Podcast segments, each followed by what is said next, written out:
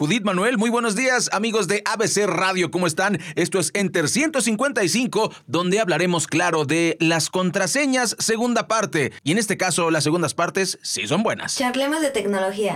Charlemos de tecnología. Esto es Enter con Raya Costa. Bueno, pues tenemos que concluir este tema. Vamos a hablar de las contraseñas, pero ya vamos a dar un paso eh, adelante. Vamos a subir de nivel como si estuviésemos en un videojuego porque vamos a hablar de temas un poquito más avanzados en relación con las contraseñas. Yo insisto con el consejo de la, de la ocasión anterior. Eh, a la antigüita hay que tener una libreta con las contraseñas y cambiarlas cada seis meses. La antigüita nunca va a fallar.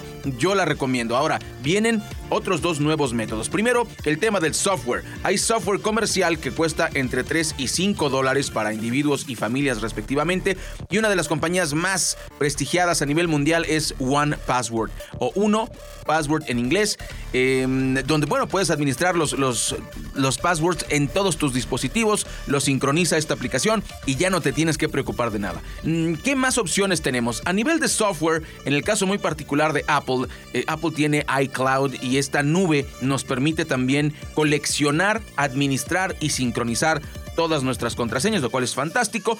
Igualmente ocurre con el navegador también de Apple, Safari, eh, en donde tienes que ir directamente a preferencias, contraseñas y después de introducir tu password general, bueno, pues puedes administrar las contraseñas de tus redes sociales, tu correo electrónico, cuentas de banco, etcétera. Bueno, eh, Chrome, Safari y otros navegadores también incluyen esta funcionalidad, la cual es realmente muy práctica, es un poquito más avanzada. Por eso decía que este es el segundo nivel, no es tan fácil de hacer, como lo decía la ocasión anterior, hay que tener varios eh, backups, si le quieres llamar así, para que no se pierdan todos tus datos, que no solamente lo tengas en una libreta, en un documento de Word que puede ser hackeado o un Excel, eh, sino que tengas diferentes dispositivos.